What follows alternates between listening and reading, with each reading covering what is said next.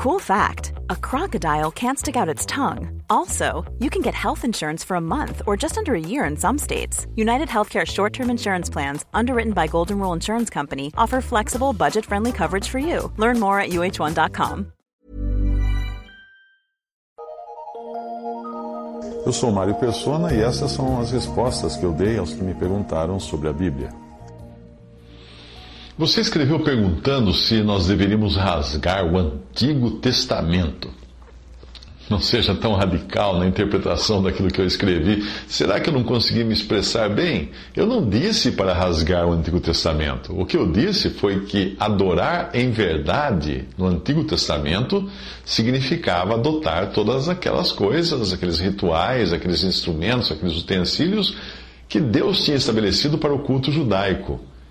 Todavia, a adoração da igreja não é uma adoração judaica. Portanto, nós não encontramos esses elementos como templo, sacerdotes, vestes especiais, corais, profissionais, eh, cantores profissionais, incenso, etc. Não, encontramos nada disso na doutrina dos apóstolos, uh, que estão nas cartas dos apóstolos. Na doutrina dos apóstolos, nós encontramos apenas a adoração, que é expressa na ceia do Senhor em cânticos, orações e ações de graças, sem precisar de nenhum aparato para isso. Tentar acrescentar elementos do Antigo Testamento na adoração da igreja é uma prática que não tem nada a ver com a verdadeira, com a verdade da adoração da igreja. Ao tentar fazer isso, o cristão pode estar adorando em espírito, porque ele tem o Espírito Santo em si, mas não está adorando em verdade, segundo a doutrina dos apóstolos. Trata-se de um culto construído com os elementos que ele achou melhor usar, como faziam os samaritanos com o seu culto judaico distorcido, alterado. Né? Nós devemos sempre perguntar o seguinte: onde e como Deus quer que o cristão adore? Aí a resposta está nas epístolas, em nenhum outro lugar. Qualquer acréscimo vai ser uma invenção humana, portanto, fora da verdade, que é a palavra de Deus. A ideia de que usar elementos do Antigo Testamento também estaria correto, porque se trata da mesma Bíblia, da mesma palavra de Deus, essa ideia abre as portas para uma porção de erros, como os que nós encontramos hoje na cristandade. A adoração cristã é fora do arraial. Isso está em Hebreus capítulo 13, versículo 13, ou seja, é longe do sistema que havia sido estabelecido para Israel. É preciso distinguir bem as diferentes partes da Bíblia e como elas devem ser aplicadas nas diferentes épocas. 2 Timóteo 2,15 diz assim: Procura apresentar-te a Deus aprovado como obreiro, que não tem de que se envergonhar, que maneja bem, ou seja, divide bem, sabe usar bem a palavra da verdade. Você não gostou da minha resposta que eu enviei a você, porque você achou que eu tinha dito que na adoração cristã não existe lugar para cânticos. Não, eu não disse nada disso. Imagine. O que eu disse é que na adoração cristã existe, sim, nós encontramos os cânticos, sim, em Efésios 5,19, diz: falando entre vós em salmos e hinos e cânticos espirituais, cantando e salmodiando ao Senhor no vosso coração. Também Colossenses 3,16 diz a palavra de Cristo: habite em vós abundantemente em toda sabedoria, ensinando-vos e admoestando-vos uns aos outros com salmos, hinos e cânticos espirituais, cantando ao Senhor com graça em vosso coração. Portanto, cantar hinos e louvores a Deus faz parte da adoração cristã. O que não faz parte é existirem cantores e músicos profissionais para fazerem isso.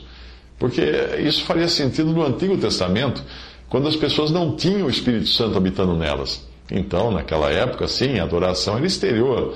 Havia levitas, uh, havia cantores, havia instrumentos musicais, musicais, havia roupas especiais e uma série de outras coisas. O cristão deve cantar salmos, hinos e cânticos espirituais, cantando e salmodiando ao Senhor em vosso coração, com salmos, hinos e cânticos espirituais, cantando ao Senhor com graça em vosso coração. É o que dizem os versículos das epístolas dos apóstolos. Uh, não tem nada de tocar um instrumento ali, apenas cantar. O problema todo acontece quando nós tomamos o que nós vemos ao redor de nós como verdade e a partir daí buscamos na Bíblia aquilo que esteja de acordo com o que vemos na cristandade de hoje. As práticas dos cristãos nunca são o exemplo que nós devemos seguir. Nunca as práticas da, da cristandade devem ser a régua pela qual nós devemos medir as Escrituras, mas é o contrário. Nós pegamos as Escrituras e julgamos o que é feito por aí pelos cristãos. O Antigo Testamento são as sombras das coisas que haviam de vir, isso fala em Colossenses 2,17. Mas agora que nós temos a realidade de Cristo no meio de nós e do Espírito Santo habitando na igreja coletivamente e também individualmente no crente, não precisamos mais das sombras. A adoração, obviamente, não é a mesma dos israelitas hoje. Hoje nós não adoramos como adoravam os israelitas do passado. Na adoração cristã não existe lugar para altares, para incenso, animais sacrificados, templos e toda essa coisa. Mesmo quando, um, uh, mesmo quando o cristão utiliza algum salmo, ele deve fazer isso com muita sabedoria, para, porque ele deve entender que muitos salmos foram feitos para o povo terreno de Deus, que é Israel, e para esse povo eram prometidas bênçãos terrenas. E a esse povo também Deus disse que eles deviam destruir os seus inimigos, que eram pessoas de carne e ossos. Portanto, podia fazer sentido para um israelita pedir a Deus pela destruição dos seus inimigos e louvar a Deus por isso, mas não faz qualquer sentido para um cristão hoje, cuja esperança está no céu e que vive no Espírito de Cristo, uh, pedir a destruição dos seus inimigos. O Senhor Jesus não veio aqui para matar e destruir, ele veio para salvar. Esse, esse contraste entre os modos de agir do Antigo Testamento e do Novo Testamento é um contraste que fica muito claro no modo dos discípulos ah, que eram judeus, encararem as coisas segundo o exemplo que eles encontravam no Antigo Testamento. E aí nós vemos o que? O Senhor repreendendo os discípulos para mostrar que havia agora uma nova ordem de coisas. Lucas 9, 54 e 56, os seus discípulos Tiago e João, vendo isto, disseram: Senhor, queres que digamos que desça fogo do céu e os consuma, como Elias também fez? Eles tinham um exemplo no Antigo Testamento de Elias, que fez descer fogo do céu. Mas voltando-se, porém, o Senhor repreendeu-os e disse: Vós não sabeis de que espírito sois, porque o Filho do Homem não veio para destruir as almas dos homens, mas para salvá-las. E foram para outra aldeia. Fazer descer fogo do céu podia fazer muito sentido nos tempos de Elias, mas não agora.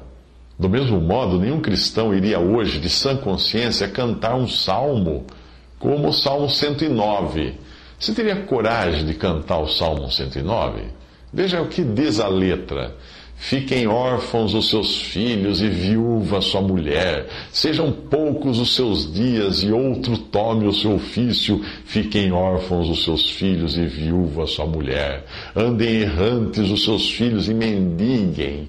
Esmolem longe das suas habitações assoladas. O credor lance mão de tudo quanto ele tenha e despojem-no os estranhos do fruto do seu trabalho.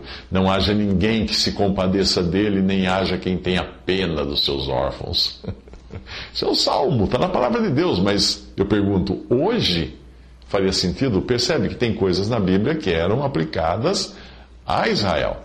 O fato de o salmo estar na Bíblia, que é a palavra de Deus, não significa que ele possa ser aplicado em todas as épocas, em todas as situações. Não pode. Dá para você perceber claramente o quanto essa coleção de maldições que tem esse salmo está longe da dispensação atual da graça de Deus e do modo como o Senhor nos ensinou a tratar os nossos inimigos. Não compreender o Antigo Testamento como sendo uma maneira particular de Deus tratar com o mundo e com o seu povo terreno, Israel, durante determinado período de tempo, Deixar de compreender isso é, é o que tem levado muita confusão na cristandade. Os cristãos hoje tentam misturar as coisas. Aí um grupo escolhe o que lhe apraz do Antigo Testamento, outro grupo escolhe outra coisa, e assim aí fica esse monte de cristãos se degladiando aí. Ah, lembre-se que o cristão deve saber manejar bem ou dividir bem a palavra da verdade para não cair nesses erros. Um bom texto para você entender isso é o livro A Ordem de Deus. Faça uma busca, você vai encontrar o livro A Ordem de Deus. E aí você vai entender o que é a igreja e como a igreja deve adorar a Deus.